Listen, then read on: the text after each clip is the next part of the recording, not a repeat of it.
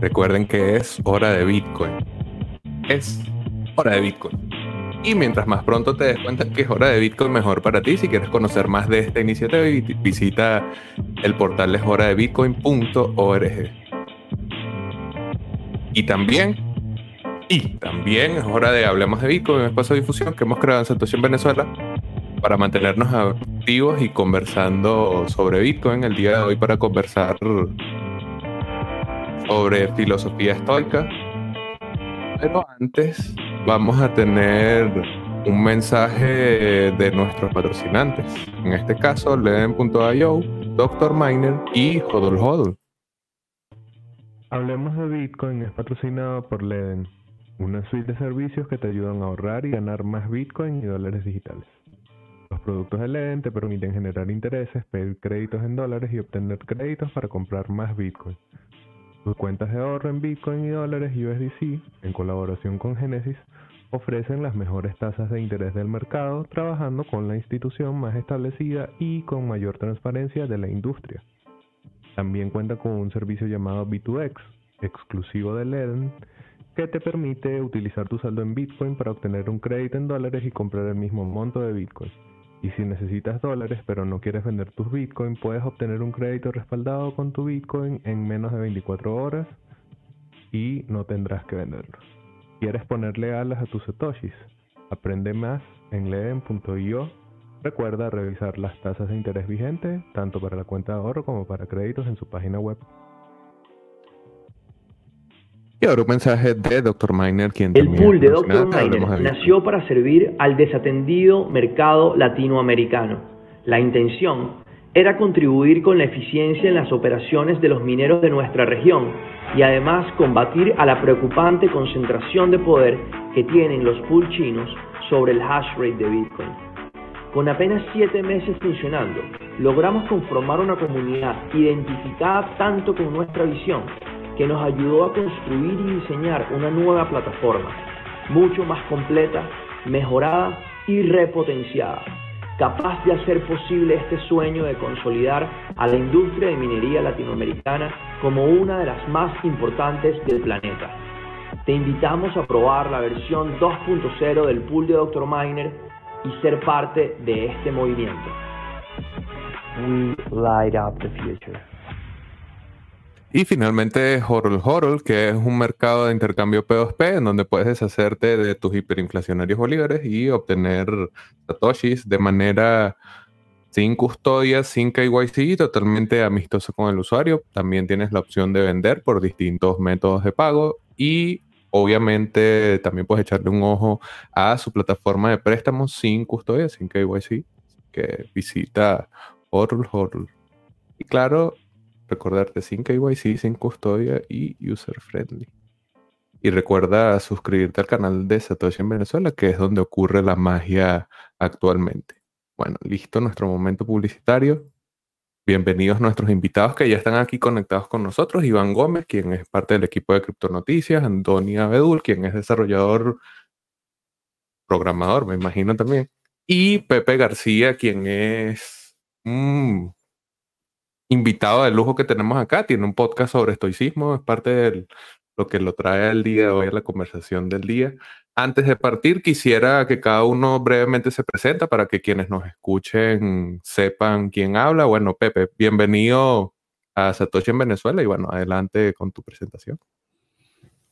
Bueno, pues gracias a, a, ti por invitarme, ¿no? A vosotros por invitarme. Es un placer estar aquí. Y nada, muy rápidamente me presento. Yo soy Pepe García, soy la persona que está detrás de eh, elestoico.com, que ahí está todo lo que hago, podcast, YouTube, em, Patreon, redes sociales, etcétera, y básicamente solo hago eso, divulgar estoicismo en, español para ayudar a intentar que se entienda de forma fácil, práctica y traerlo, que ya hablaremos de eso más adelante, ¿no? Traerlo del, del siglo III a.C. al siglo XXI.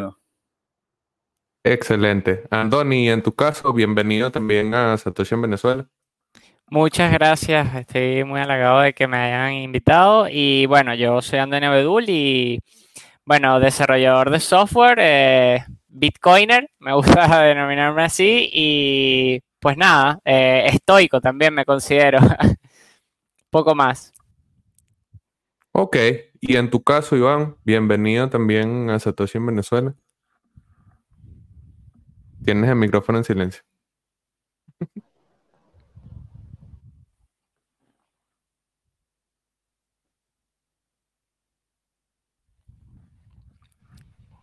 Ahora sí. Ahora sí. Problemas técnicos, eh, se congeló mi, mi cámara. Este, ¿Me ven? Sí, perfecto. Sí, sí, sí, correcto. Ok, perfecto. Bueno, Iván Gómez, gracias por la invitación, Javier. Gracias a Satoshi en Venezuela por invitarme. Yo soy jefe de edición de Criptonoticias y bueno, alguien a quien le gusta pensar, le gustan eh, la filosofía y las ideas y estoy aquí para contrastar y buscar esos puentes entre este pensamiento de la antigüedad y esta, esta nueva, este nuevo paradigma del pensamiento económico. Justamente esa parte de la idea del episodio de hoy, explorar la relación que puede haber o no entre el estoicismo, que es una filosofía antigua, pero que ha ido remontando cada vez más hasta modernizarse, y el Bitcoin, que es uno de los productos más acabados de la civilización humana en cuanto al dinero se refiere. Quisiera que partiéramos con un concepto de qué es el estoicismo. Yo voy a avanzar allí un poco y luego vamos allí añadiendo entre todos lo que consideramos que sería pertinente en ese caso. El estoicismo es una filosofía, corriente filosófica de la antigüedad por allí iniciada por Zenón, que es un filósofo antiguo también, embebido el estoicismo de eh, las ideas de Platón, la escuela socrática, todas las discusiones de la antigüedad, incluido Aristóteles, enmarcada cronológicamente en el periodo del helenismo, que sería ese proceso a través del que pasamos del dominio de Atenas y Grecia, sus inicios, al paso hacia Roma como gran potencia imperial en ese caso y tiene como varios distintos momentos, estoicismo antiguo, mucho más ligado al mundo griego,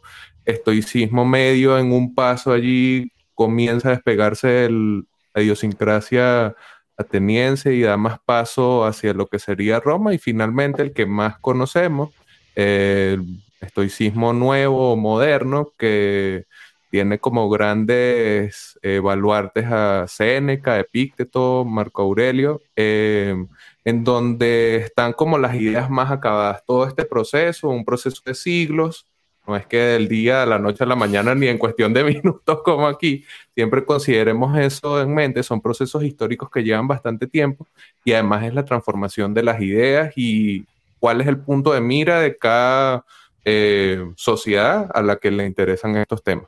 Sería como un punto de partida. Si vamos con Pepe, ¿qué añadiría sobre qué es el estoicismo?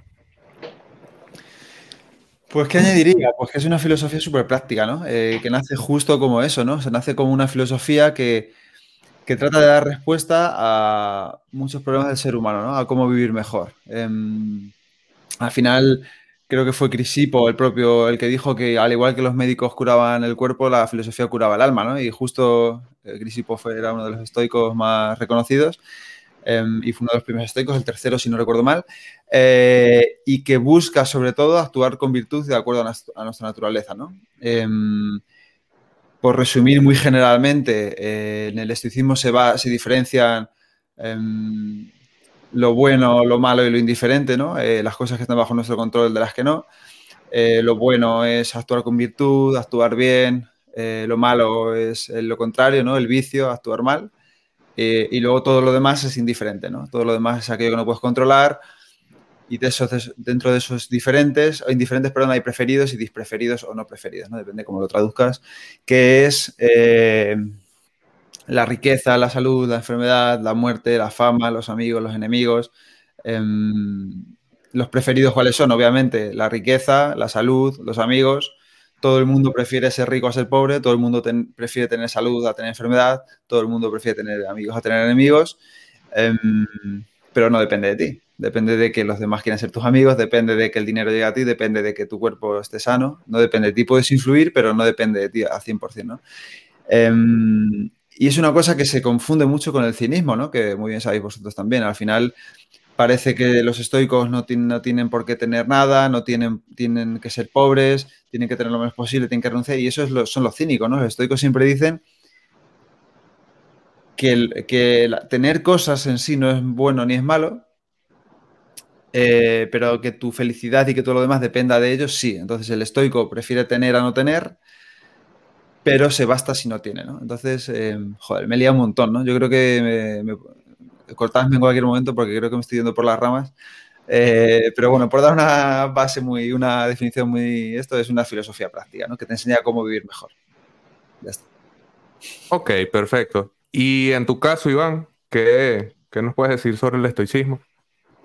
Bueno, eh, ya eh, me parece que Pepe ha dado una visión bastante amplia de lo que significa ser estoico. Quizás insistiría en el punto de que el, filósofo estoico, el, sabio estoico o la persona que practica el estoicismo como forma de eh, practicar la vida sabia, digamos, la vida virtuosa, es aquella que se ciñe en cada día observarse a sí mismo y observar su propia naturaleza para adecuar, su conocer su propia naturaleza, como fue el, ideal de, toda la antigua Grecia, con, este, bien, bien representada en el, en el templo de Delfos, con el conocerte a ti mismo, ¿no? Eh, el estoico quiere conocer su propia naturaleza y adecuarse a la naturaleza del cosmos en general, del cual forma parte, eh, y porque es la, sustancia única de la existencia. Em, en ese sentido, busca el bien, busca hacerse, hacerse bueno, hacer hacerse bueno sería adecuarse a, su propia naturaleza y a la, naturaleza a la cual le fue, le fue dado ser en tanto que el estoicismo es una filosofía determinista eh, en el sentido de que da, da las cosas dadas por una inteligencia superior, la inteligencia, el logos, de la cual todos los seres participan, y al refinar el logos individual para adecuarse a la naturaleza del mundo, el sabio busca eh, el ejercicio de, la prudencia, el ejercicio de la valentía, el ejercicio de la moderación, el ejercicio de la justicia como valores cardinales de, que, deben guiar su vida en orden de, vivir la vida buena, de em, superar estos, los males y más allá de los indiferentes que ya mencionaba Pepe. Eso me gustaría insistir en eso. Ok, Andoni, y bueno, antes de que vayas, eh, me gusta insistir en esta idea que han señalado tanto Pepe como Iván, que estamos hablando de una filosofía que es sobre todo práctica, lo que quiere decir que incluso a pesar de que el, mm, estoicismo antiguo haya tenido bastante énfasis en física, metafísica, eh, incluso lógica, profundamente en la lógica, que muchos años después, siglos después, alguna gente todavía comenta que hay como una extraña conexión de la lógica del estoicismo antiguo con Frege, por ejemplo, que es un lógico moderno súper reciente. Eh, a pesar de todo eso, es sobre todo una filosofía práctica, hace mucho énfasis en la ética, mucho énfasis en esta alineación del logos eh, universal con lo que el individuo es, poco colaborar con lo inevitable pero bueno, quería hacer esa acotación ahí antes de darte paso, Andoni. Coméntanos lo que, lo que tienes ahí para nosotros. Recuerda que está en silla.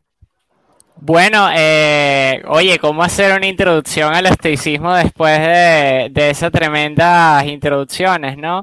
Eh, la verdad es que para mí, o sea, personalmente, y hablo desde un punto de vista subjetivo, eh, para mí el estoicismo es una, forma de vida, es, una forma de, vivir la vida y, como, bien comentaron, de vivir la buena vida, ¿no?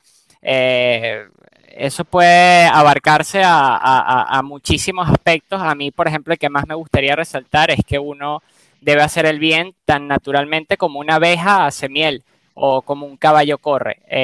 eso de, en esa cita yo creo que se podría condensar lo que, lo que hablaron de estar en consonancia con el logos y, todo lo demás.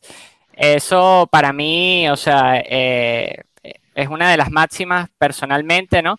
Pero es una filosofía de vida para, eh, que, que, te permite vivir muy bien, tranquilo, digamos, sereno.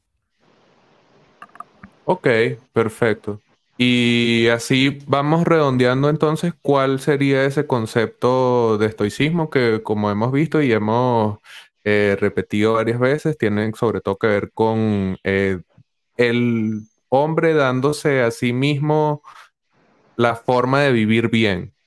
A partir de, obviamente, eh, la coincidencia con el orden externo, un punto que hacía mención Iván y que me parece súper importante es que sobre todo es una filosofía determinista en el sentido de que ese gran logos, ese gran orden externo, tiende a tener una influencia importante en cómo el individuo debe regirse. Esto sobre todo en el estoicismo antiguo, quizás a medida en que va avanzando los siglos y se va modernizando, ese determinismo se deja más de lado y se hace mucho más énfasis en la ética, en la vida práctica, pero bueno, algunas cosas allí para dejarlo más redondo que se pueda este primer acercamiento a lo que es. Quisiera tener de ustedes eh, su principal referente del estoicismo. Puede ser moderno, puede ser antiguo, no sé, el que les venga a la cabeza. Si repetimos, no importa. Yo tengo allí una lista que pudiésemos llover sobre ellos, pero cada uno me alguno. Andoni, vamos contigo. ¿Cuál sería tu estoico? Me alegra ser el primero porque creo que este lo van a nombrar. Eh, Marco Aurelio. Marco Aurelio para mí es, eh, bueno, le, llamaban el, emperador sabio, ¿no? Y, fue una de las, de las grandes personas que dirigió en ese, en ese momento y pues para mí él es la máximo. Me leí su libro de meditaciones. Eh, es el único, bueno, que, me he leído. Creo que no se tiene mucho, muchos más de él, no sé, no, no, no, lo desconozco, pero eh, es el que más me, me gusta. Epitecto también me gusta. Pero bueno. Ok. Y en tu caso, Pepe, ¿cuál sería tu estoico de elección?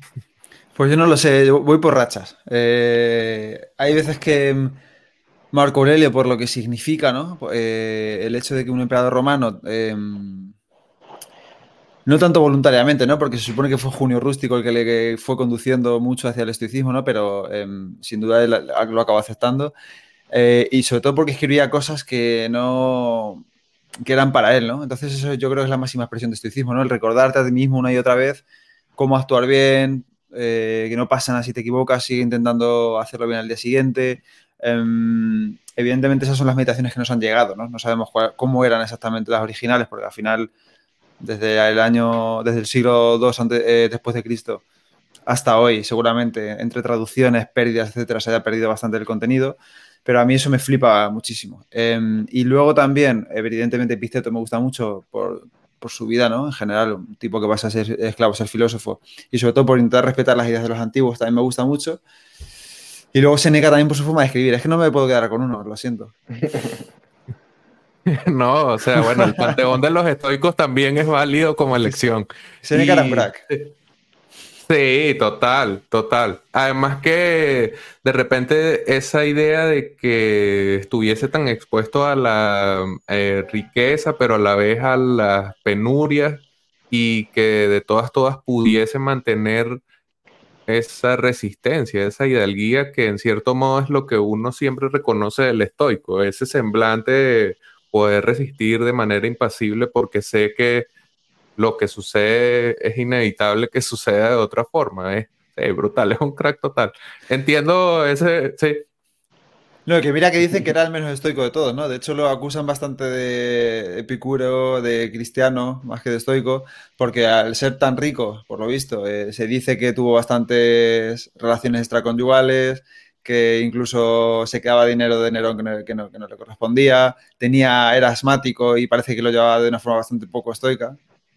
Entonces, fíjate que un tipo que deja tanto escrito, pero yo siempre digo lo mismo, digo, bueno, no sabemos si es verdad o no, eh, y si es verdad, a ti no te, no te afecta en nada para cómo tienes que actuar tú, ¿no? Si Seneca escribía eso y a lo mejor luego no lo predicaba tanto, a ti te tiene que dar igual. El que tiene que actuar bien eres tú, no Seneca.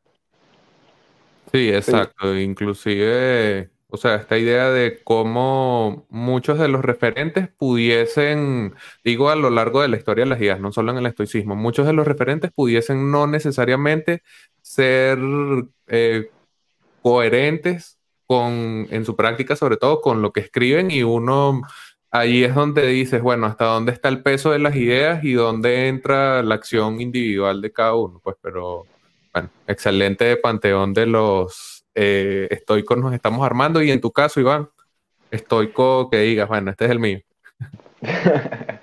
Sí, bueno, tampoco tengo una elección en principio porque siento que la elección al final se reduce sobre todo al estoicismo tardío, ¿no? Porque es lo que más nos ha llegado de ese primer estoicismo de Zenón de Sitio, de Crisipo, de ah, este, eh, de Cleantes, no, no se conserva casi nada. Lo único que tenemos de referencia es lo que ha llegado por, por Diógenes Laercio y su chismografía de, los filósofos de la antigüedad, ¿no?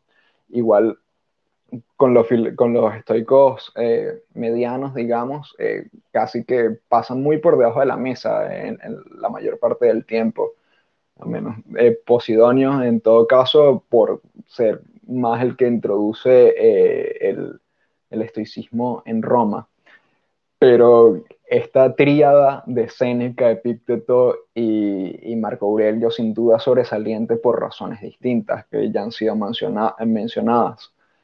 Séneca, bueno, su, influencia política es importantísima e indudable, a pesar de que las cosas no hayan salido tan bien con Nerón como lo hubiera esperado cuando lo designaron como tutor y guía de, este emperador, pero bueno, ya creo que Nerón no, no venía muy bien de fábrica realmente.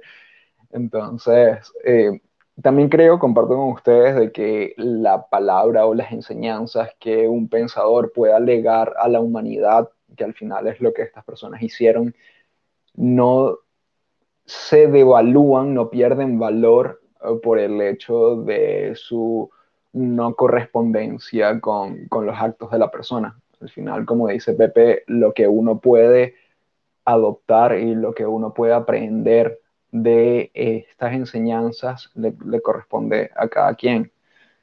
Y sin embargo, tenemos episodios como el suicidio de Seneca, que desde cierta perspectiva es como una apología o, uno, un homenaje también al suicidio de Séneca. Eh, no, no, sé muy bien, dicen los, rumores de, la antigüedad de que eh, este suicidio fue prácticamente un multisuicidio, ¿no? Con esto de cortarse las venas de los brazos, de las piernas, tomar cicuta, este, sofocarse con vapores, como que realmente si vivió una vida con eh, entregándose a ciertas pasiones en algún momento, la templanza y la resignación que hay que asumir para un suicidio de este calibre, como que redime cualquier falla que haya podido tener a lo largo de, su vida en materia de estoica, ¿no? En materia estoica.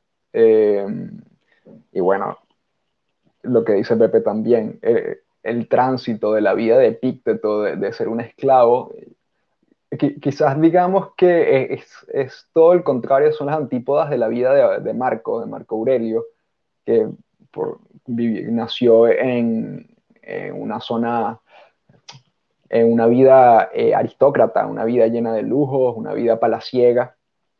Epicteto más bien crece siendo esclavo y quizás ante toda esta em, valoración de la fortaleza y de em, la templanza ante las situaciones adversas, ya haber nacido y haber crecido en la vida de esclavo te da como que un, paso aventajado para poder eh, resistir las, eh, las, adversidades.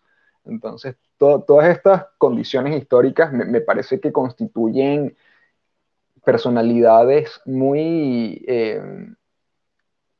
Valiosas en sí mismas como referentes históricos de, lo que implica ser estoico. Eh, Marco Aurelio, a pesar de haber nacido muy eh, acaudalado quizás, en su vida de emperador tuvo muchísimas dificultades, eh, tuvo muchos levantamientos en el Danubio, tuvo que estar asistiendo a, muchas escaramuzas bélicas y sin embargo, parece, según refieren los historiadores, porque este es el otro gran punto, de que lo, que sabemos es simplemente referido a nosotros, no tenemos demasiada certeza de que estos episodios históricos hayan sido realmente así.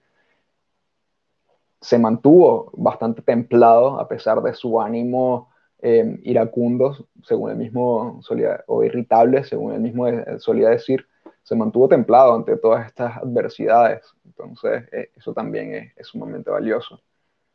Creo, creo, que también me quedo con Marco Aurelio eh, en última instancia. ok, en mi caso, yo me paso a todos los antiguos porque no, no hay mucho de su obra, o sea, como muchas partes de la filosofía temprana, sobre todo la filosofía antigua, no hay eh, obra escrita, hay chismografía en muchos casos. Y eh, también lo paso porque el estoicismo creo que en su momento de mayor apogeo y con cuando más fuerza tuvo y más brillo tuvo fue en Roma directamente influyendo a las élites más poderosas, siendo una filosofía de práctica prácticamente común. Así que obviamente me quedaría con esa etapa y en ese caso me quedo con Epicteto. Para mí ese, o sea, el poder pasar de la pobreza más absoluta en donde ni siquiera tú puedes regirte a ti mismo que no es solamente el problema del no tener dinero, no poder regirte a ti mismo es una mayor pobreza que no tener dinero. Si tus pasiones te dominan, que es mucho en lo que yo veo en los estoicos, es obviamente peor que no poder, no sé, eh, comerte el dulce que quieres. Pero en, en, este caso estamos hablando de la completa enajenación de tu libertad. Dependes de otro poder pasar de esa situación de pobreza a la realización de este ideal de eh, me impongo a las pasiones, me rijo por el logos universal, sé vivir en cuanto a la virtud y a la razón. Oye, para mí eso es de sacarse el sombrero y sobre todo estando en un contexto como el latinoamericano, en donde uno obviamente está mucho más cerca de los cuadros de pobreza, uno dice, este es un ejemplo que puede ser practicable en este tipo de contexto. Lastimosamente son las condiciones materiales que nos tocan, pero eso no quiere decir que yo voy a dejar que esas condiciones me arropen, ni que esas condiciones van a exterminar la intención que tengo yo de regirme por mi propia razón o por el interés de, del bien, que al final es la virtud máxima. Andoni, está en silencio. Sí, sí, que iba a comentar una, una cita de, de Séneca que dice, el fuego apura el oro y la calamidad a los varones fuertes. Eh, comparto totalmente lo que dices, o sea, por ejemplo, eh, bueno, yo nací obviamente en Venezuela y, oye, ahora, o sea, sabiendo lo que sé, valoro muchísimo eso. O sea, porque sé que si yo no hubiese pasado todas esas calamidades que, bueno, que se, eh, eh, la economía, lo social, etcétera, yo no fuese quien soy en realidad, ¿no? O sea, eh, es algo que me, me, siento que me aportó muchísimo, ¿no? Y bueno, nada, eso, que, que esa cita me gusta. ok. Hemos entonces redondeado allí varios de los principales referentes. Iván nos hizo un recorrido histórico bastante interesante, así que allí les dejaremos esa marca de tiempo, pero nos hemos quedado sobre todo con los del estoicismo más moderno. Ahora, en vez de hablar de los referentes, quisiera hablar de las ideas, estas ideas fuerza eh, que ya hemos ido nombrando, pero yo ver sobre ellas, eh, sabiduría, coraje, justicia y templanza, como esas principales virtudes estoicas. No sé si comentarlas todas en general de qué manera la ven cada uno, no sé cómo sería una buena forma, pero bueno, parto eh, hablando de la sabiduría, que es como ese gran objetivo del filósofo en general, no solo del estoico, no solo del sabio estoico, sino del sabio en general. la sabiduría que te permite eh, actuar según el bien, tendiendo a lo bueno, em, la realización máxima del pensamiento que es conocer la verdad, es una forma también de lo bueno y todo esto serían como elementos que permiten hablar del hombre sabio, vivir con respecto a la razón, en consonancia con la razón, eh, tratar en lo posible de estar libre de las pasiones cuando hablamos del sabio estoico y considerarte parte de un gran orden eh, superior, que es el orden que yo llamaría el orden de la vida en cierto punto, porque todo lo que forma parte de esa energía que da la vida en general es quizás ese logos del que hablaban los antiguos, ese no sé, el Big Bang, pensar algo así, como que a partir de allí está la vida manifestándose con todo su ciclo, vida, muerte, obviamente, pero hablamos de esta idea de considerarnos parte de eso, entonces sabiduría, coraje, justicia, templanza, esas virtudes estoicas, ¿cómo, cómo se consiguen, cómo se practican o en este entorno del estoicismo, cómo los ven? Iván, veo ahí que estás ya maquinando. sí, eh, justamente quería aludir a algo que habías dicho al principio respecto a que en el estoicismo tardío había en efecto un énfasis en la ética y ya la, reflexión respecto a la fisis, respecto a la lógica, como que ya no estaba tan, tan pronunciada en estos, en estos estoicos. Y yo, yo precisamente si bien esto, esto es cierto, historiográficamente siento que en, el corpus del pensamiento estoico es inevitable remitirse a, esta tríada de, esta tríada epistemológica del conocimiento estoico, ¿no? Porque en efecto no puedes conocer cómo actuar de acuerdo a la naturaleza si no conoces a la naturaleza. Entonces, la fisis eh, supone, o sea, el conocimiento físico, el conocimiento de la naturaleza, aparte de, deterministas, eh, se dice que el estoicismo también es materialista, ¿no? Eh, aunque esto es un término moderno, se, le suele atribuir un poco anacrónicamente en tanto que el estoico concibe lo real eh, como aquello em, que, que, forma parte de la materia. Eh, en contraposición con el pensamiento platónico, que, lo real se identificaría más con, las ideas. El, estoico es, en esto coincidente con el epicureísmo de que la, realidad, lo, real, es lo, físico, no lo metafísico. Y conocer lo físico, conocer el, el, comportamiento de lo físico es lo que nos puede dar cabida a una vida ética mediado por la lógica, es decir, solo a través de la facultad que nos es natural, en tanto que humanos, que es eh, participar del logos, poder eh, llevar el logos, podemos aproximarnos a la fisis de tal manera de conocerla, aprenderla y saber nuestra propia, nuestra propia participación de la física. Entonces, creo, que son como, como pasos eh, inevitables del conocimiento estoico que decantan en la sabiduría. Primero hay que conocer la, la la materia, lo que es, lo real, para luego a partir de la lógica, a partir de esto que es propio de nuestra naturaleza, lleva, llegar a el, método para llevar la vida buena, para llevar el conocimiento que nos hace dilucidar los bienes superiores, posteriores, generalmente, de aquellos bienes inferiores inmediatos. Por ahí miría yo. Ok, perfecto. Un proceso de conquista de esas virtudes. Pepe, en tu caso, sabiduría, coraje, justicia y templanza. Virtudes estoicas. ¿Qué nos dice sobre esto?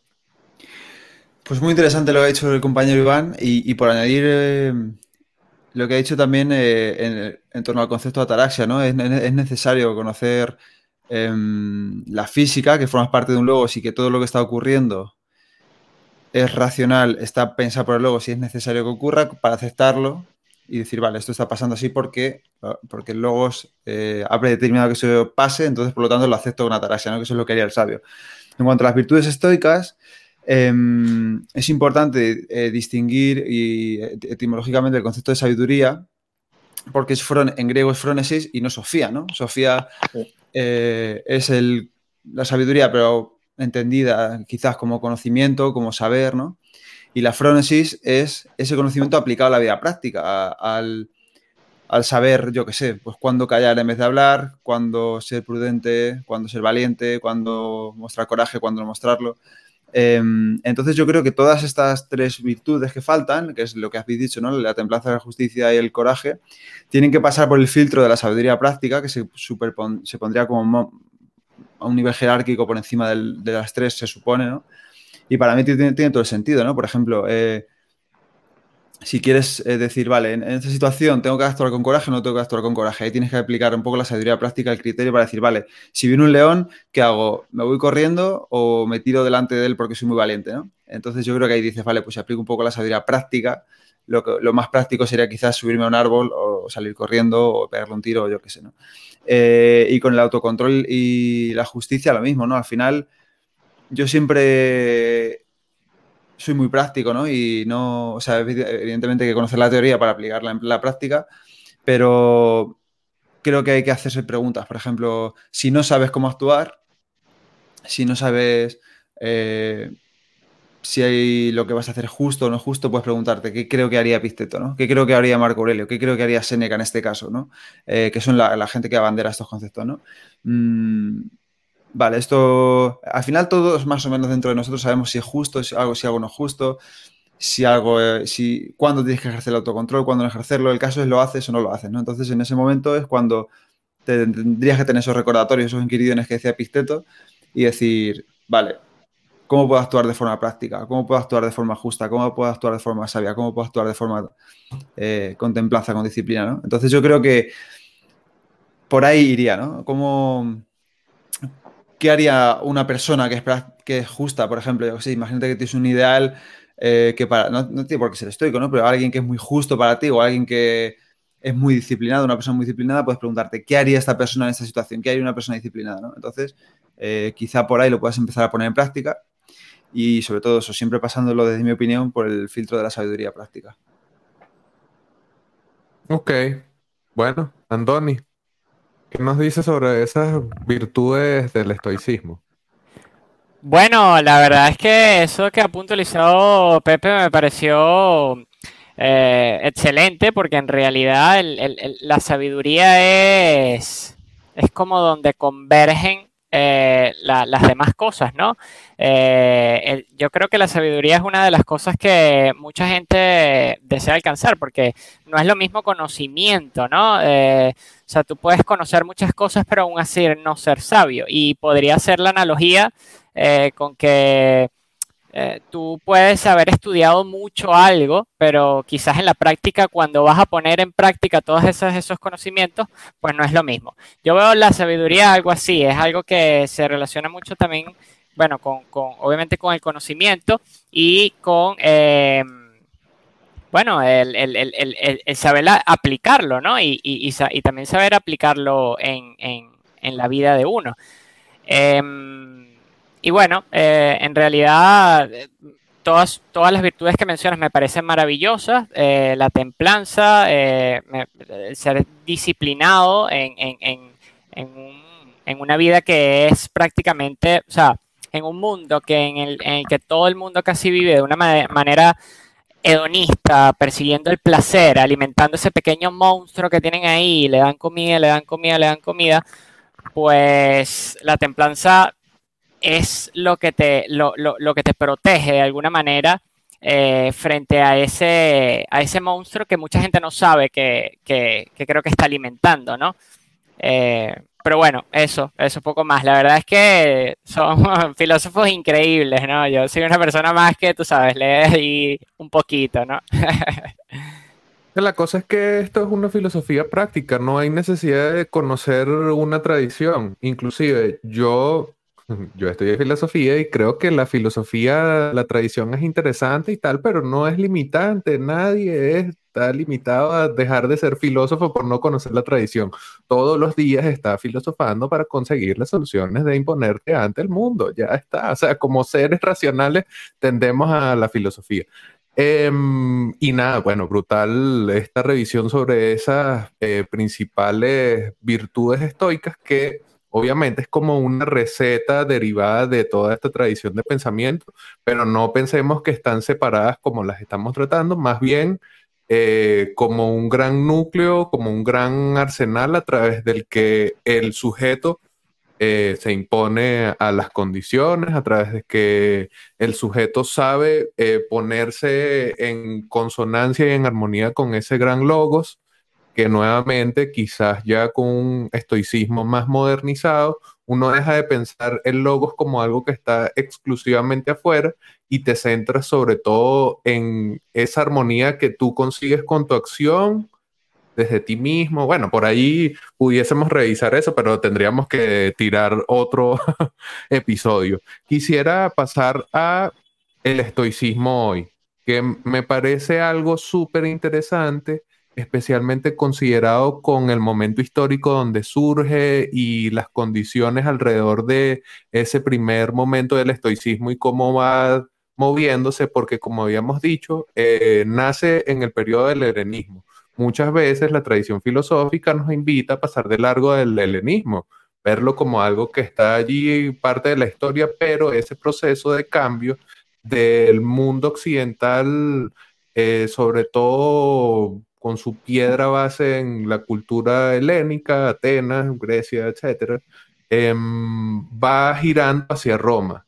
Y allí hay una crisis de valores, hay un cambio paradigmático de dejar em, el mundo de los dioses y el mundo de las ideas, con, sobre todo el platonismo, a un mundo más revisado eh, y más basado en la ciencia con Aristóteles y quizás esto termina siendo em, una síntesis de ambas formas de ver y hacer la filosofía, quizás tratando de combinar eh, la tendencia que tiene el humano a buscar respuestas enormes y cómo esas respuestas terminan mostrándote una especie de orden universal, que sería ese logo del que hemos venido hablando, y darle armonía con lo que haces como individuo, pensando en este giro político alrededor, todo esto.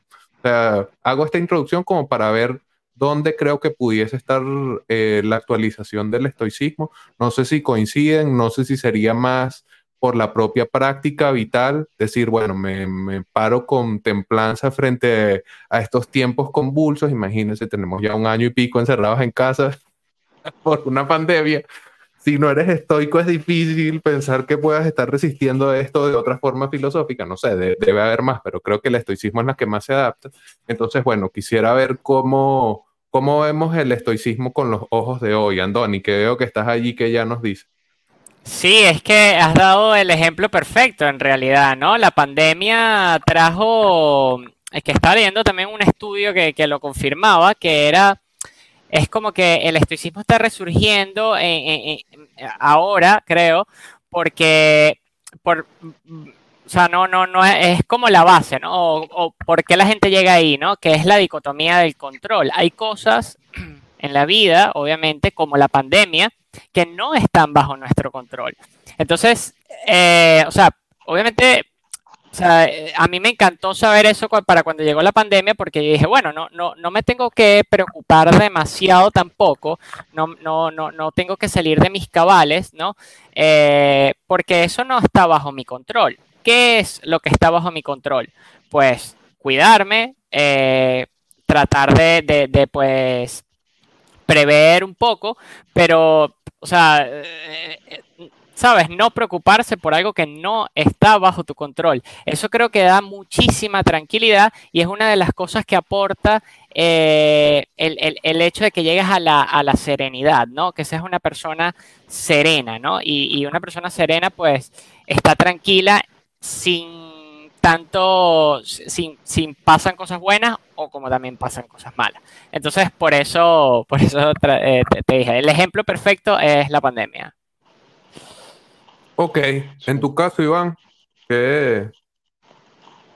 A mí, a mí me parece curioso, justamente recordando que en el tiempo de, Marco Aurelio también desde Asia, cuando estuvo la guerra contra los partos eh, en Roma, también hubo una epidemia que se trajeron los romanos de, su regreso de, tierras partas a, Roma y que también causó muchos problemas y fue muy convulso en, épocas del gobierno de, Marco Aurelio. Tuvo muy, evidentemente, cuando hay una enfermedad que se está Em, contagiando a lo largo de toda tu población, vas a tener consecuencias sociales, económicas, políticas, de, todo tipo, porque está menguando la vida en tu, en tu, en tu territorio. Y creo que lo que dices todo, todo apunta a que esta, estas filosofías de, o a estas prácticas de la introspección y de el, mm, autocontrol, del autogobierno, de este, no autocráticas, eh, bueno, recuerdo la palabra, no recuerdo la palabra en griego, pero del autogobierno en sí mismo, surgen en estos periodos de, inestabilidad. Como dices también, eh, el, primer estoicismo, el de Zenón, que surge en el helenismo, también está eh, en la caída, en, el ocaso de la democracia ateniense. Este, ya después, bueno, ya eso comienza con en, los días de, Platón, con la muerte del discurso fúnebre de Pericles y todo este tema. Ya está como que acaeciendo esta, este periodo de caer en tiranías, eh, la naciclosis de Polibio, y volver a, otras épocas en las que la libertad está coartada de cierta perspectiva y la libertad política, digamos, la libertad de la polis, se termina introvertiendo en la libertad individual, que es, básicamente lo, que sucede en, la actualidad, en tanto que la libertad de tránsito, la libertad de reunión, todas estas libertades políticas eh, por excelencia se ven limitadas, al individuo no le queda otra opción sino vertirse sobre sí mismo y buscar la libertad en sí mismo. Y por eso me, parece que no, solo la filosofía como eh, estoica en, tanto eh, pensamiento, porque creo que ahí está ahí está la clave en este punto de que muy bonito todo esto suena racionalmente, lees los textos y dices, este, ajá, esto, esto suena muy coherente, pero ¿cómo lo hago? ¿Cómo lo practico? Y de ahí han derivado realmente muchas prácticas y prácticas como, como la atención este, que, que, se reflejan en, los discursos de, de Pícteto eh, y en las meditaciones de, de Marco Aurelio, de concentrarse en, la atención, en, estar atento, en estar atento simplemente al momento presente, que bueno, es, algo que comulga mucho con, la tradición eh, oriental, tanto en las prácticas de, meditación samata del budismo y, del hinduismo. Son, son cosas que nos abstraen de la ansiedad por el futuro y la nostalgia del pasado y nos ubican en la actualidad y en la actualidad no está pasando nada más que la actualidad. Y eso es algo que, que solemos olvidar al momento de que nos arropan las pasiones, el momento en el que o estamos ansiosos por hasta cuándo va a durar esto de la pandemia, hasta cuándo voy a estar encerrado, hasta cuándo eh, no voy a poder ver a, mis amigos, em, o si no, este, no recuerdo cómo eran las cosas antes, quiero que las cosas sean como eran antes, no, no quiero como que no hay una aceptación de lo que está ocurriendo porque no hay una práctica del presente, siempre está, está el alma dividida entre el futuro y el pasado y no ubicándose en, la actualidad y tampoco revisándose y tampoco como que teniendo una guía respecto a cómo revisarse, que eso es otro punto que, no estamos tan acostumbrados a vivir fuera de nosotros, a vivir, a vivir eyectados en, tanto en el consumo, vivir eyectados en las, en las distracciones, que no, en la actualidad no no es común tener un método, tener un, ciertos preceptos, ciertos valores hacia los cuales adecuarse, hacia los cuales eh, tender para perfeccionar el espíritu, para vivir una vida mejor, sino que simplemente como una veleta somos llevados de placer en placer y, de, este, de, dolor en dolor, rechazando y deseando, rechazando y deseando, sin tener como que un, rumbo fijo hacia el cual apuntar eh, individual, en el crecimiento individual.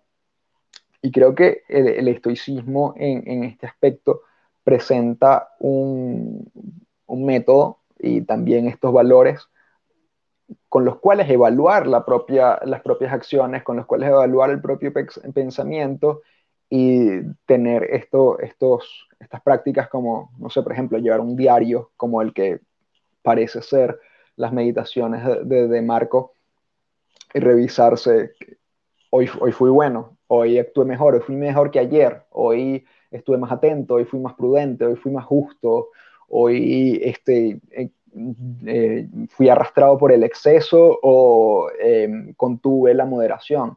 Entonces creo que en esta época si bien es difícil, como dijo Pepe en algún momento, leer a los estoicos y, no reparar en que ya esa no es la vida, ya ese no es el contexto histórico en el que estamos en la actualidad, igual hay mucho valor que podemos extrapolar de esa época y de esos pensamientos para el momento presente.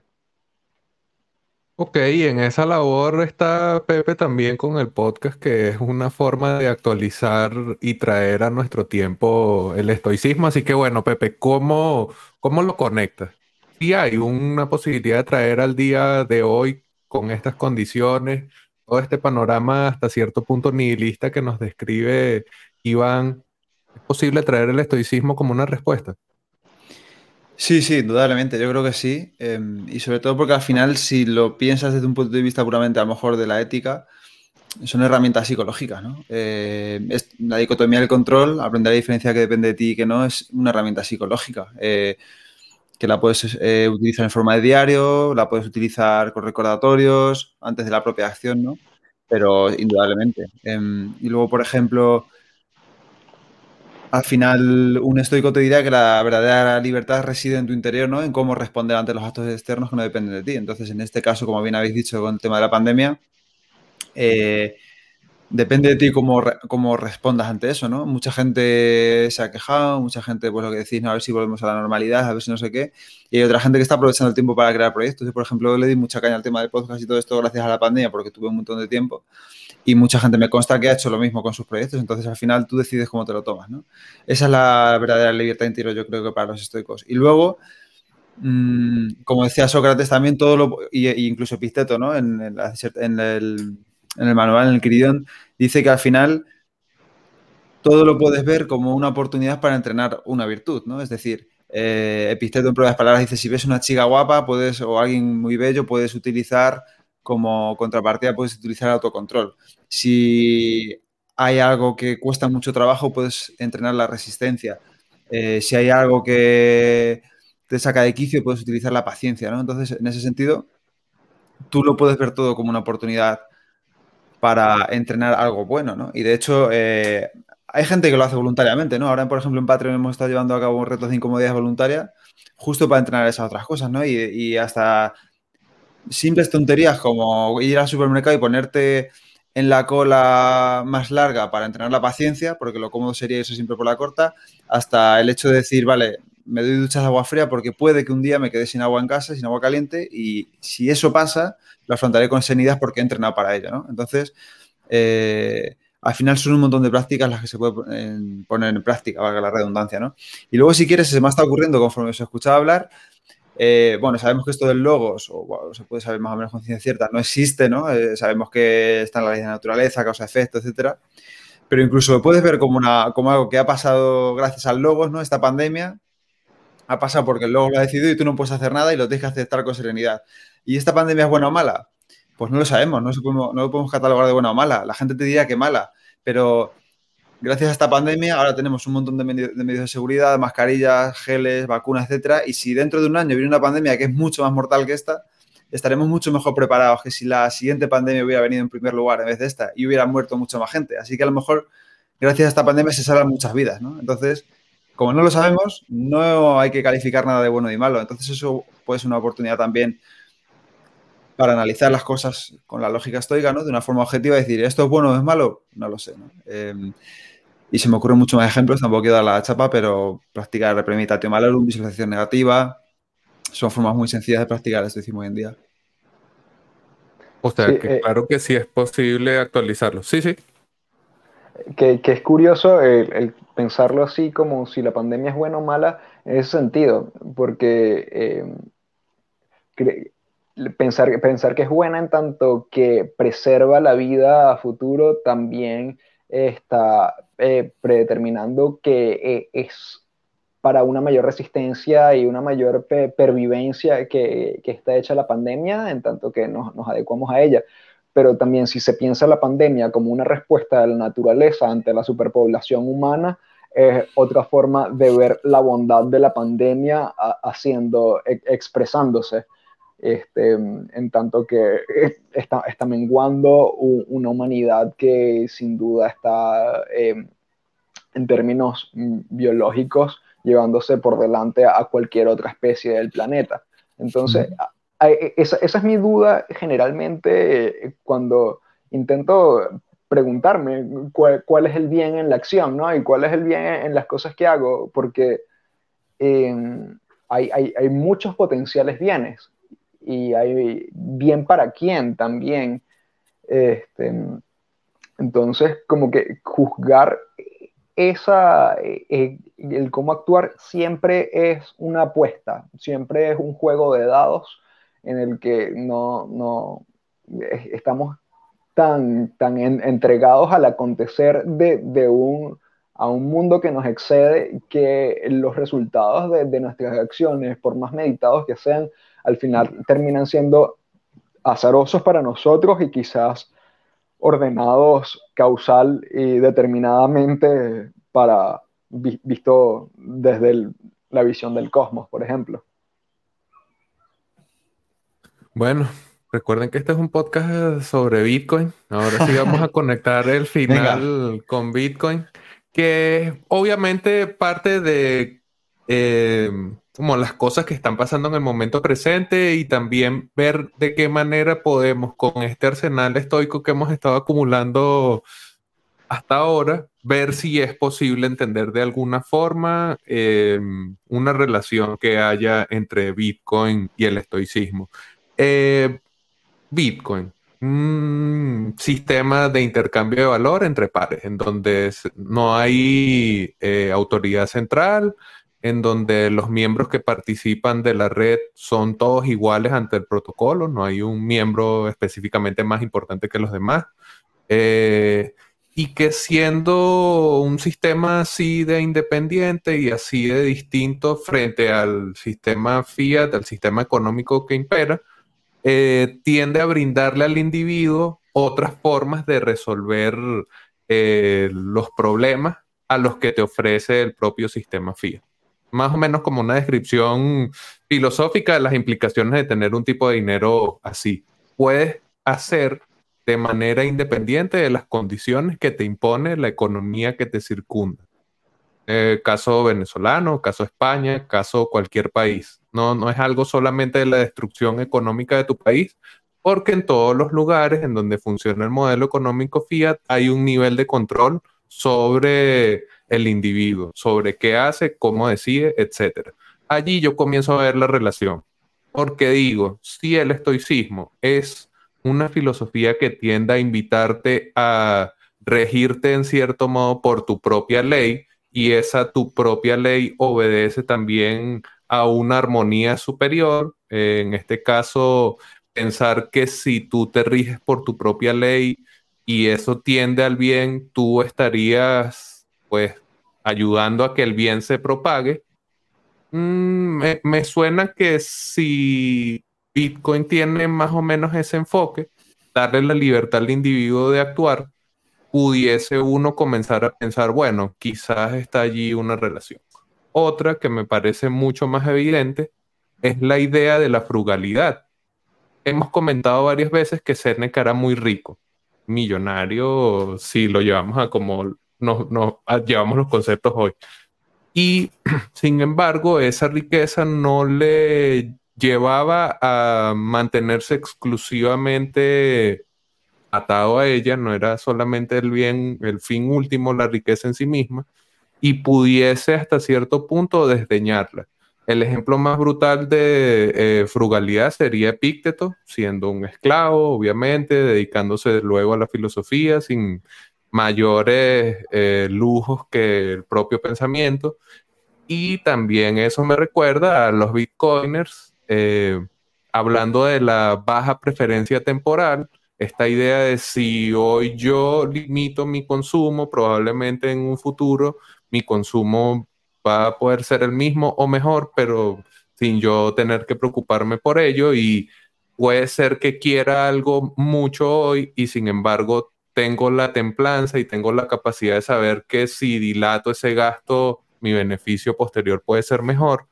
Y quizás uno que estaría más directamente relacionado con esta visión del logos o del cosmos o de nuestra relación con todo lo que yo había nombrado como lo vital o la vida, em, la globalidad, el alcance global que tiene un sistema como Bitcoin. Esta idea del estoico de concebirse parte de algo que es más grande, que es indiferente a ti, pero de lo que en cierto modo no puedes escapar. No sé si podemos partir con Iván para ver cómo es esta conexión entre Bitcoin y el estoicismo.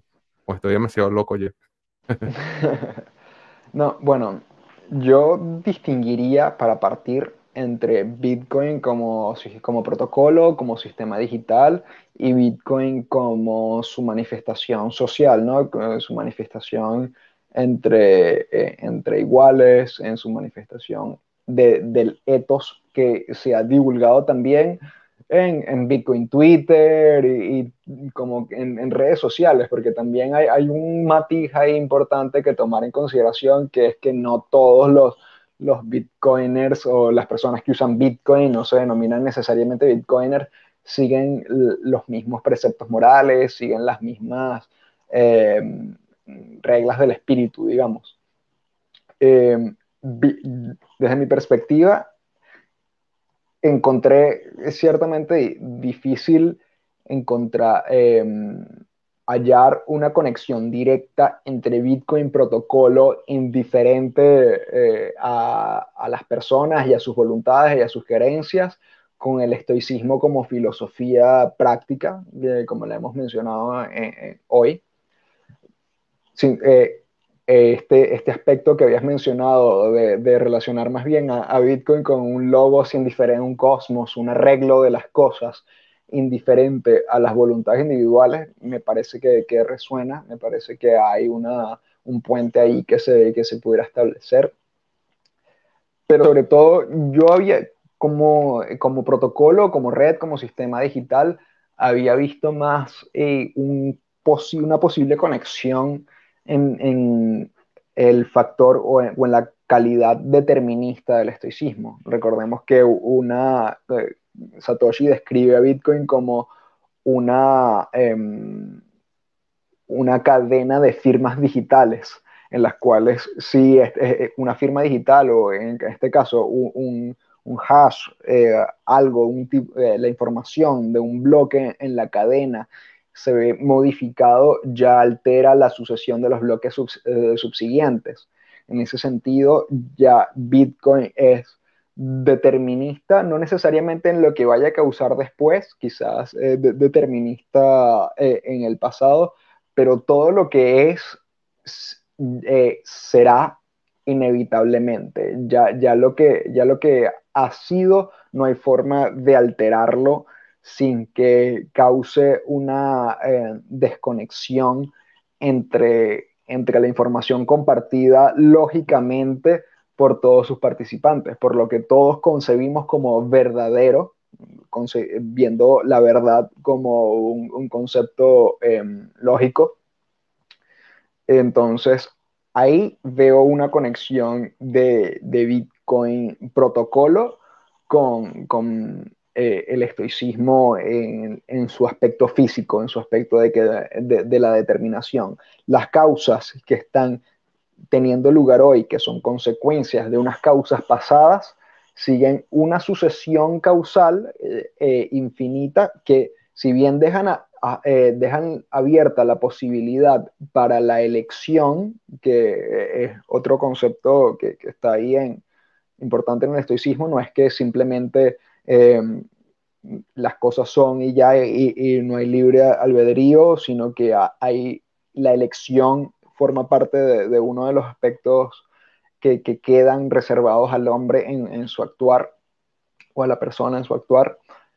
Eh, las transacciones de igual manera forman parte de estas elecciones que están eh, formando y ejerciendo las personas en todo momento, pero que están inscritas dentro de una línea causal anterior, la línea de, las transacciones ya escritas en el libro contable. Entonces, desde, el punto de vista, desde el punto de vista físico, pudiera homologar eso por ahí. Y desde el punto de vista lógico también. Y en efecto, para no extenderme un poco más y poder darle la palabra a otros, eh, comparto muchos de los aspectos éticos que, que, mencionaste anteriormente, considerando que Bitcoin es indiferente a ellos. Bitcoin protocolo es indiferente al comportamiento que genere a, las personas, su constitución. Bitcoin es indiferente y bueno, al final es como ese gran logo que dije cómo nos movemos nosotros. Pepe, vamos a hacerte trampa, porque bueno, allí tú ya me habías dicho que no es que sea el tema más eh, cercano para ti, pero no sé si de repente lo que hemos comentado tanto Iván como yo sobre estas relaciones que vemos allí han tendido algún puente por ahí para ti. Un poquito, un poquito. Y más, o sea, estos días a raíz de lo que me pasaste y demás, estaba mirando y leyendo alguna cosita.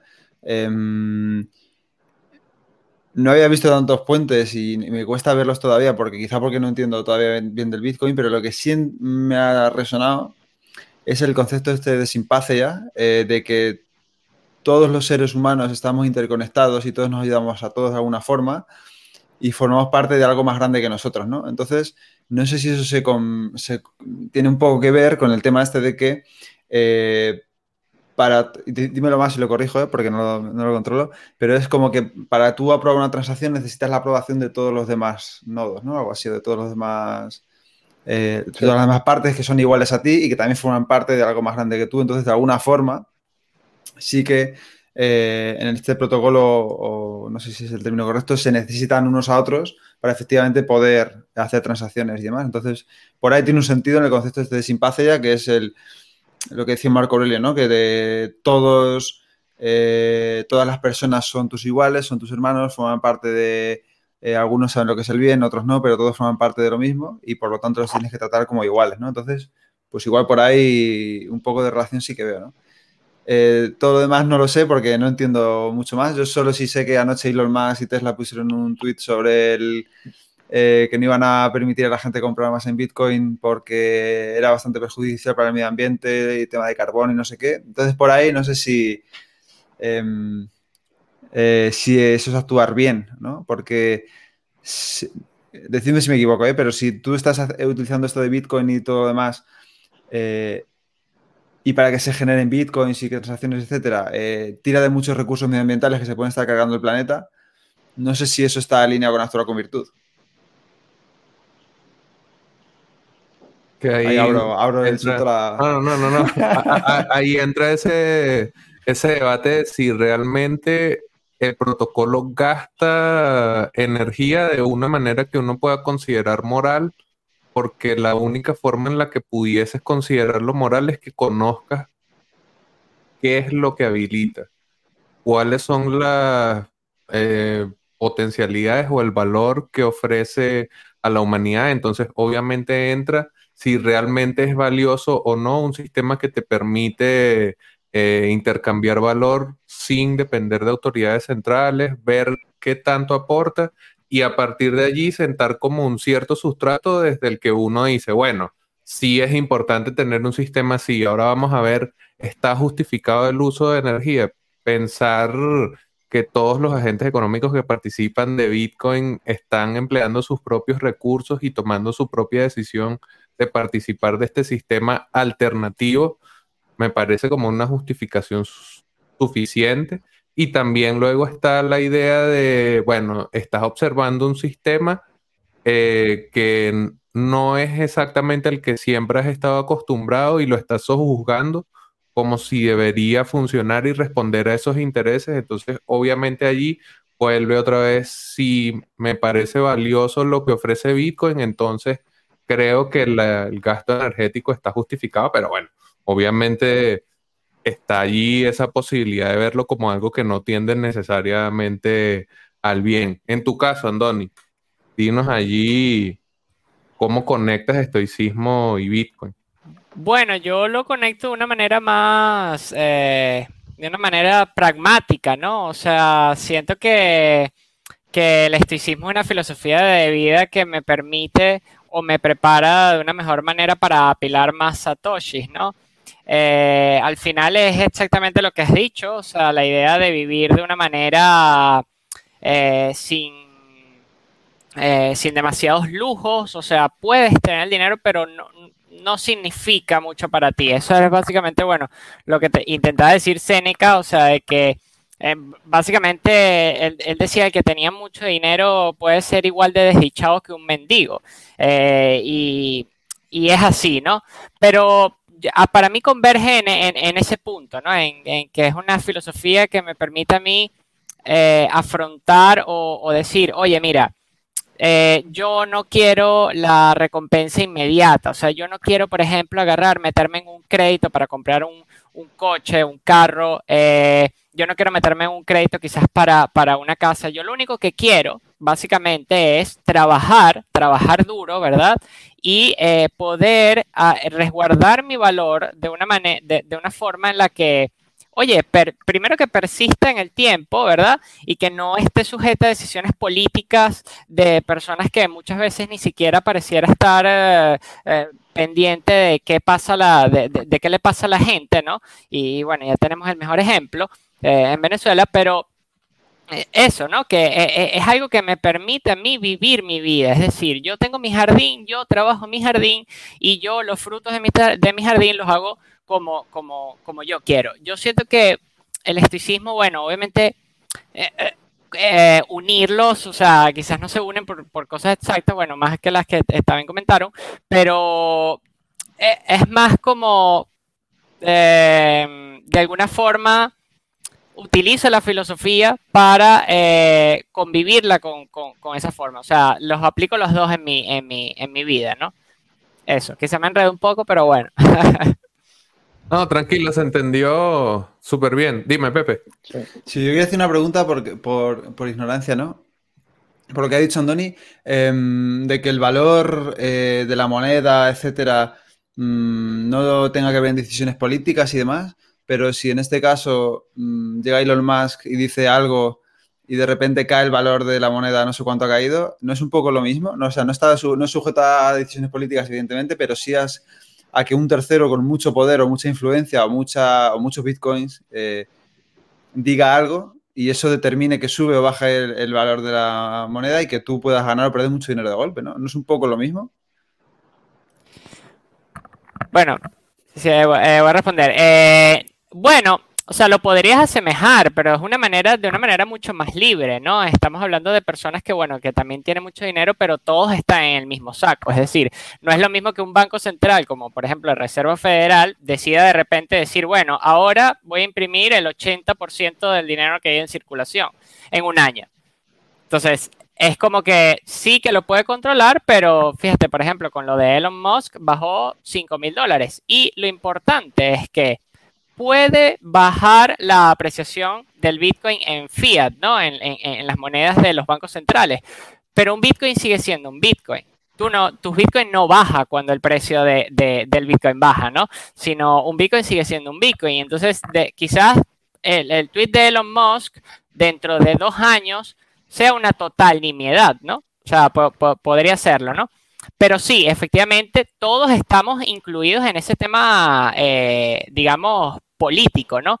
Pero siento que tenemos más votos de esta forma, de una forma descentralizada como lo es Bitcoin, que este, con algo que en realidad yo no puedo decir. Yo, yo no puedo ir al Banco Central Europeo y decir, oye, mira, qué mal que imprimiste 750 millones de euros. No estoy de acuerdo con ello, ¿sabes? Con Bitcoin, sí, ¿sabes? Sí, sí, yo, sí puedo poder tener más, más, más, decisión porque eh, Bitcoin está limitado, es decir, son 21 millones y, y, punto. No, no, no va a pasar eso de que impriman más, por ejemplo. Pero bueno. Gracias. Eh, me parece muy interesante. ¿eh? Voy a ponerme un poco al día. Sabes que, por lo menos en este caso, pensar en la influencia de agentes externos, uno, y otra vez volviendo a lo del estoicismo, uno pudiese ver que los agentes externos a Bitcoin serían estas cosas que no puedes dominar, cosas que no puedes dar respuesta, como los agentes económicos que participan de este mercado se expresan o valoran el propio Bitcoin y sin embargo el mismo sistema de Bitcoin dentro de su propio funcionamiento es imperturbable. Cada 10 minutos hay un nuevo bloque lleno de transacciones. Lo que decía Andoni de un Bitcoin es un Bitcoin es porque dentro del sistema no se mueven dólares, ni euros, ni bolívares, ni ninguna moneda fiduciaria, sino el propio Bitcoin.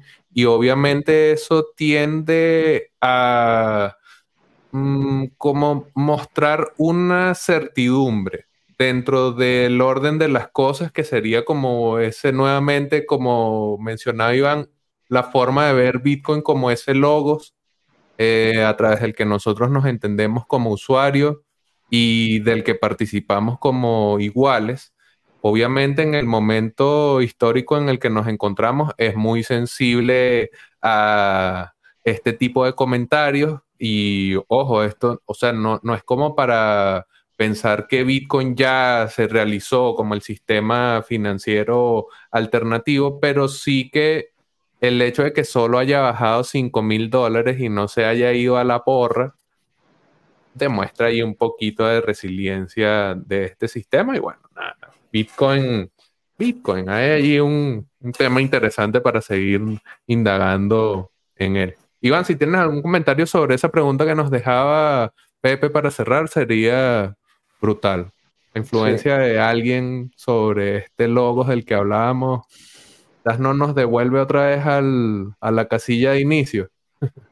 Sí, a, mí me parece también, comparto con Andoni el hecho de que este, es una forma también de, practicar el estoicismo para aquella persona que, bueno, vive en, este sistema y que al, final lo hace más por un tema de valores que especulativo. Alguien que, alguien que no está tasando su vida en, en dólares, en euros, sí, sino que lo está tasando en Bitcoin, por ejemplo, en SATS y eh, está o acumulando SATS o, simplemente tratando de escapar de, de, un sistema que le parece corrupto, de un sistema que, em, por ejemplo, piensa que financia las guerras a través de la inflación, que fue una de las razones principales por las cuales él se rompió con el patrón oro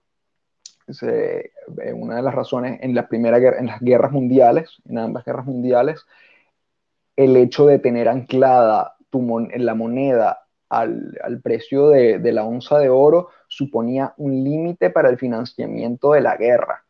Entonces, buscar un sistema alternativo en el cual esta, este financiamiento de los conflictos bélicos a partir de, de la inflación cuando ya eh, sustrayendo valor del dinero, eh, de, los poseedores de ese dinero, de los ciudadanos generalmente, por la concepción del dinero que tenemos en la actualidad, eh, suele tener un efecto más nocivo, valorando la vida como aquello más preciado, o sea, poniendo el supuesto de que la vida es, lo más preciado, la vida humana, no la, vida de tal país o de tal otro, si este método de no tener ningún límite para emitir dinero me permite financiar eh, las guerras, por ejemplo, eso ya como que contraviene el, bien que hemos establecido como, como bien mayor, ¿no?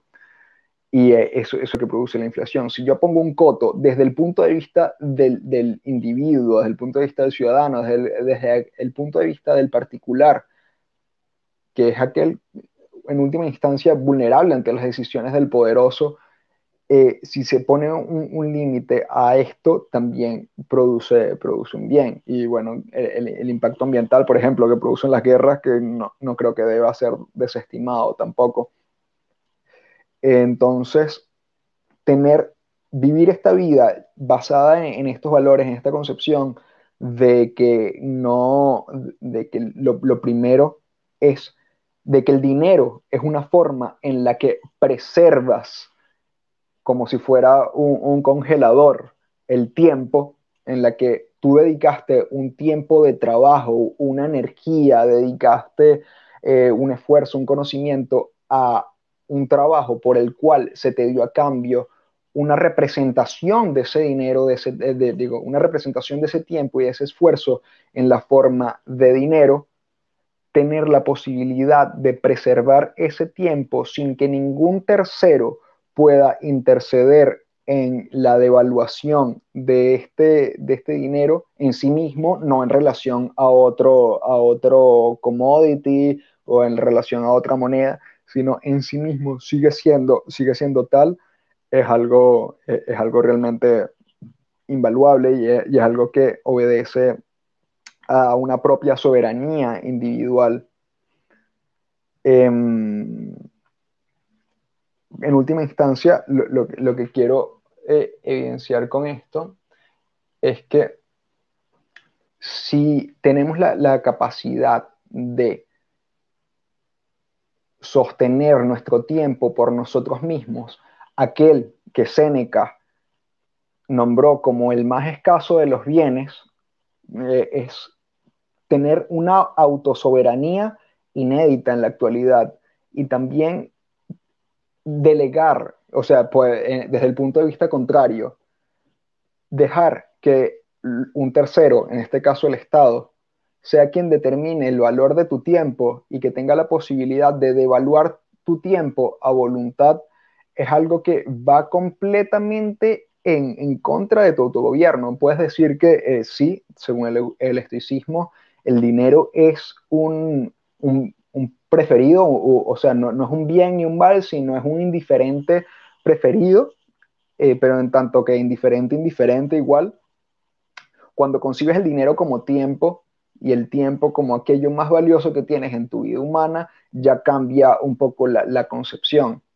Y que hay una variación de precio por el, comentario específico, eh, circunstancial de alguien, no, o sea, si, bien tiene un, efecto eh, inmediato, al final es parte misma de esta, de esta comunicación que se da entre todos estos iguales, que están tratando de descubrir cuál es el precio, cuál es el valor, no tanto el precio, sino el valor verdadero de este bien que acaba de aparecer, de este bien inédito que nunca había existido en la humanidad, de este algo incontrolable por una voluntad específica entonces, como que igual, ajá, Elon Musk, el hombre más rico del mundo, tiene, su palabra tiene un peso en, Bitcoin. Eso nos habla más de la irracionalidad del mercado, en tanto que ya Elon Musk ha puesto de relieve en múltiples ocasiones que sobre todo es un troll,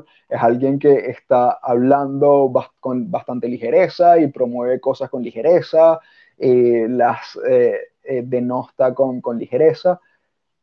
Habla más, y, eh, lo que más que revisar el precio de Bitcoin, creo que hay que revisar cuáles son nuestros valores y nuestra reacción a ese tipo de comentarios de, la gente poderosa, que no por, ser, no por tener dinero vas a ser más racional u otra cosa. Entonces, e, esta variación del precio a mí me parece una prueba más de la irracionalidad que sigue teniendo el mercado y que probablemente le caracterice. Bueno, brutal. Podemos cerrar el episodio de estoicismo y Bitcoin acá. Quiero dejar los invitados a que se suscriban al canal de Pepe, está en la descripción del video. Van a conseguir bastante material sobre el estoicismo para que puedan profundizar en el tema y entrevistas con especialistas de estoicismo que están dándole vida académica todavía al estoicismo el día de hoy. Un gustazo haberlos tenido, Iván, Andoni, Pepe, acá en Satoshi en Venezuela. Siempre bienvenidos y bueno, hemos hecho un repaso por qué es el estoicismo, eh, cuáles son sus principales referentes, ideales. Eh, en líneas generales repasamos el estoicismo bastante, eh, no a profundidad, pero al menos sí con detalle. Y claro, conectando esto con Bitcoin, a ver de qué manera podemos tender esos puentes. Gracias por acompañarme a este experimento, muchachos. Un gustazo para mí haberlo. Y bueno, nada, quedamos en conexión en las redes. Muchas gracias a quienes nos acompañaron en la transmisión en vivo y a quienes disfruten de este episodio momento, un nuevo episodio de Hablemos de Bitcoin.